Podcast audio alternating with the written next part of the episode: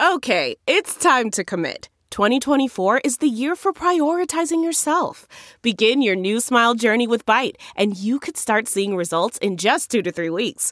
Just order your at home impression kit today for only $14.95 at Bite.com. Bite Clear aligners are doctor directed and delivered to your door. Treatment costs thousands less than braces. Plus, they offer financing options, accept eligible insurance, and you can pay with your HSA FSA.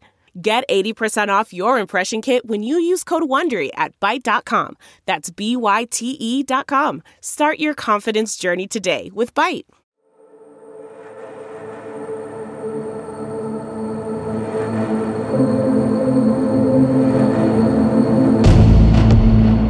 El niño chifló. Se me acerca un agente de Laredo y le dice al niño, chiflale a la madre tuya y que si volvía a chiflar se iba a meter en problemas. Yo le dije, o sea, en problema te puedes meter tú porque le estás gritando un menor de edad. Nos tratan como los propios delincuentes. Me duele mucho porque yo vengo de Matamoros y hace días quemaron 30 carpas en Matamoros, en el campamento de Matamoros. Mucha injusticia, mucho maltrato, o sea, es algo que no se le decía a nadie. A mí me amenazaron con pistola y cuchillo en el campamento y eso me dio a tirarme al río. Y a pesar que me acerqué a las autoridades me decían que soy una simple inmigrante y teniendo pruebas no me pudieron ayudar. Que recapaciten y que por favor usen el CBP One App desde allá, porque desde allá pueden poner su cita, no tienen que venir hasta la frontera. Y es más, en la frontera no, no, no, no funciona esa, esa aplicación. ¿Qué tal amigos? Yo soy Jamie Virgen en San Antonio, Texas, con Sinclair Broadcasting, con una nueva edición de Crisis de Inmigración, la pelea por la frontera. El 11 de mayo van a ocurrir muchos cambios que para muchas personas en ambos lados de la frontera van a cambiar su vida. En el lado americano, los rancheros, quienes ahora mismo tienen que defender sus propiedades de los que están pasando por ellas y también de los narcos y de las personas que están usando a los inmigrantes como dinero. ¿Cómo los usan como dinero? Bueno, muy fácil, porque ellos aceptan dinero para supuestamente traerlos bajo el radar adentro de los Estados Unidos, causando a veces accidentes donde mueren muchos de los inmigrantes. Ahora, ese cambio es el fin, el final del título 42. La mayoría de las personas que lleguen a la frontera que están pidiendo asilo van a tener que dejar que ellos entren a los Estados Unidos. Ahora, ¿cómo va a cambiar todo eso? Están esperando entre 18 mil y 19 mil inmigrantes cada día a través de los estados que están con la frontera, los estados americanos que están al lado de México, sea Texas, California, Arizona un cambio muy grande, un cambio que para muchas personas del otro lado que han estado esperando significan que por fin pueden llegar a su meta, el sueño americano y tocar tierra de los Estados Unidos. Entre esas personas, una familia, una madre joven de 30 años con sus dos hijitos de 9 y 12 años. Por fin llegaron, los mandaron desde Brownsville a San Antonio, al centro de migrante de bienvenida, donde ellos pasaron dos días y de ahí llegaron tempranito en la mañana, un día antes, a las 5 de la mañana al aeropuerto. Tuvieron que esperar ahí más de 24 horas para un vuelo que los llevaría a Chicago. ¿Por qué Chicago? Porque en el centro de migrantes las opciones para vuelos son Chicago, Nueva York o Washington, D.C. La mamá decidió irse a Chicago qué iba a hacer cuando llegaba. Ella nos mostró el papel donde dice que cuando llegan al aeropuerto de O'Hare, simplemente que llamen a 311, que es el mismo número a través de los Estados Unidos donde una persona puede llamar al condado donde están y pedir ayuda, de cualquier tipo de ayuda que necesiten. Ya que llegan a Chicago, ella estaba supuesta a llamar 311 y a ver si había albergue, a ver si tenían un sitio para ella y sus dos hijitos. Lo que ellos en realidad vivieron, y se lo pregunté, ¿por qué pondrías a tus hijos en riesgo? Y ella dijo, porque no hay nada en Venezuela. Ella dice que entró la selva, cada uno de ellos con una bolsa con panecitos y leche, cada uno de ellos para que les durara los cuatro días en la selva. Ahora van a oír la entrevista que yo hice con ella en el aeropuerto de San Antonio justo antes de que se fuera a Chicago. ¿Por qué Chicago? ¿Por qué van a Chicago? Porque es que yo veo que todo el mundo dice Nueva York, Nueva York siento que Nueva York está como colapsado. Escucho muchas cosas de Nueva York que van a limpiar a la gente. que nos dicen que ya Nueva York no, porque que van a agarrar a las personas y las van a deportar. Que porque hay mucha gente durmiendo en la calle, muchas carpas, mucha gente pidiendo y nos tienen con ese psicoterapia de migración.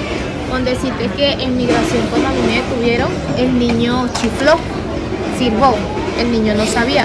Se me acerca un agente de Laredo y le dice al niño, chiflale a la madre tuya, o sea, que me fuera a chiflar a mí y que si volvía a chiflar se iba a meter en problemas.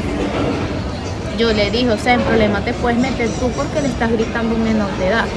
Nos tratan como los propios delincuentes. La comida cuando nos agarra migración es manzana, agua y papa. Más nada. Aquí en el refugio 7000 agradecida de verdad porque nos ayudaron con los boletos cuando plata no teníamos.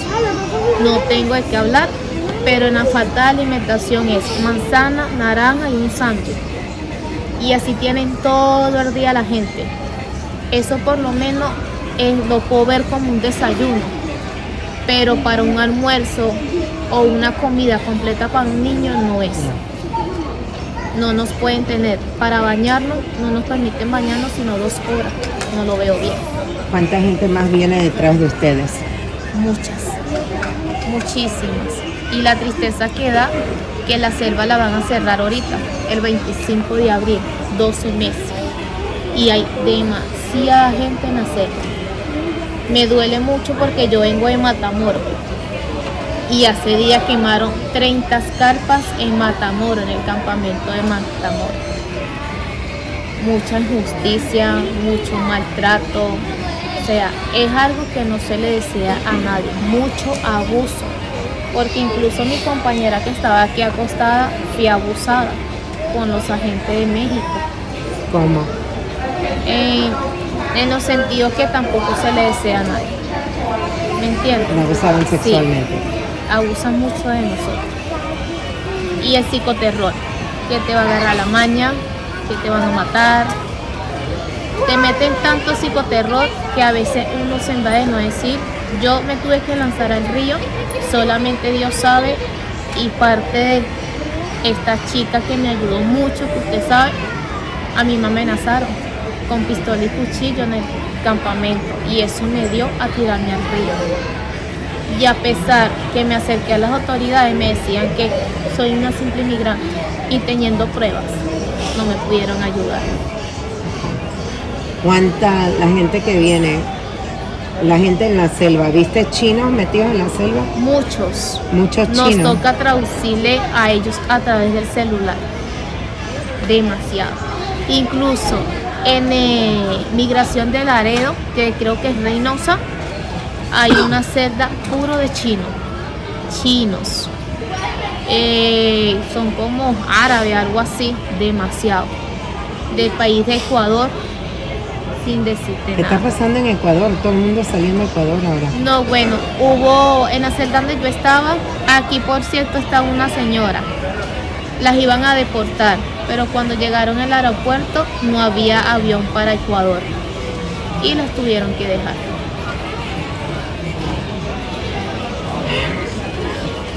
Las cosas van a cambiar el 11 de mayo. Dicen que no.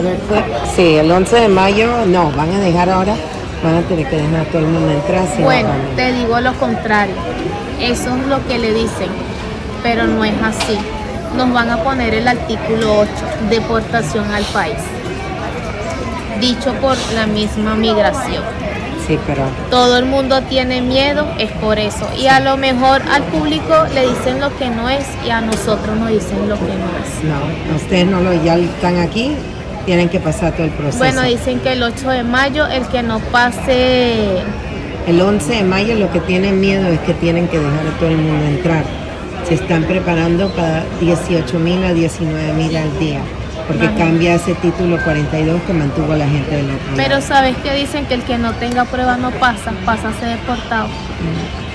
No, por eso todo el mundo anda bravo aquí. ¿Qué tú, ¿Qué tú le dirías a una persona que quiere venir para acá? Yo por lo menos soy madre soltera.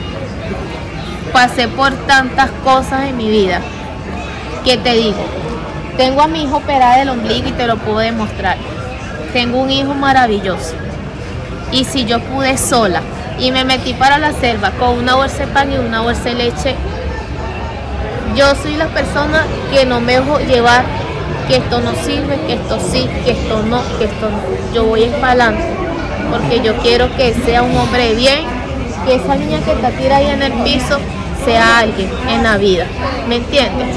Y no dejo que nadie me frene mis frenos. Yo voy para adelante, que si me doy me toteo, me toteo yo sola. El que quiera venir, las experiencias son individuales. Le puede ir mejor, le puede ir mal.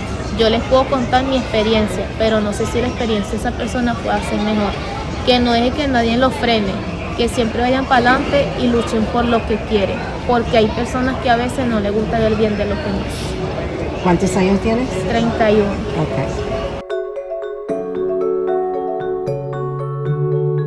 Ahora, la forma que Yulady y sus niños llegaron aquí a los Estados Unidos no va a ser exactamente igual. A partir de eh, la semana del 26 de abril, van a cambiar algo. Ahora van a abrir centros de migración en Guatemala y Colombia para solicitantes de asilo que se dirijan a la frontera entre los Estados Unidos y México. La medida busca ahora frenar inmigración porque están esperando entre 18 mil a 19 mil migrantes cada día que intenten cruzar y entrar pidiendo asilo político o asilo de cualquier tipo a los Estados Unidos. El jefe de la patrulla fronteriza en Laredo, el jefe Martínez nos explicó uno de los problemas que tuvieron con CBP One, la aplicación que tienen que usar para una cita que les permite entrar a los Estados Unidos.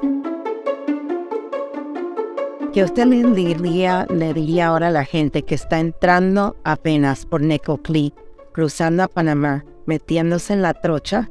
Que soy panameña y una loca que me meto en esa selva. Yo llego hasta la punta de la selva es una locura y la gente muere.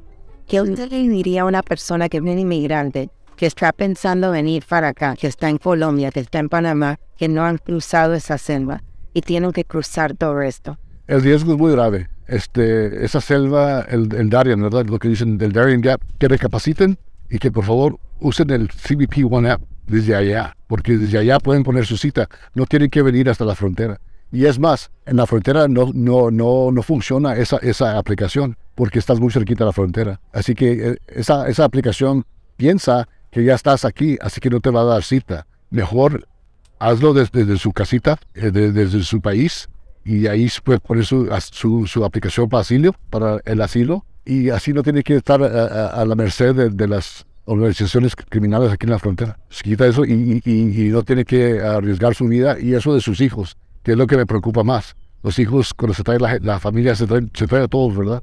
Y desgraciadamente no todos los lo hacen. Así que, que les pido que por favor que recapaciten y que, y que no arriesguen su vida, mucho menos de sus hijos. Amigos, eso es todo por ahora. Gracias por acompañarnos con otra edición de Crisis. 3, 2, Amigos, eso es todo por ahora. Gracias por estar con nosotros. Esta fue otra edición de Crisis de Inmigración, la pelea por la frontera. Yo soy Yami Virgen en San Antonio, Texas, para Sinclair Broadcasting.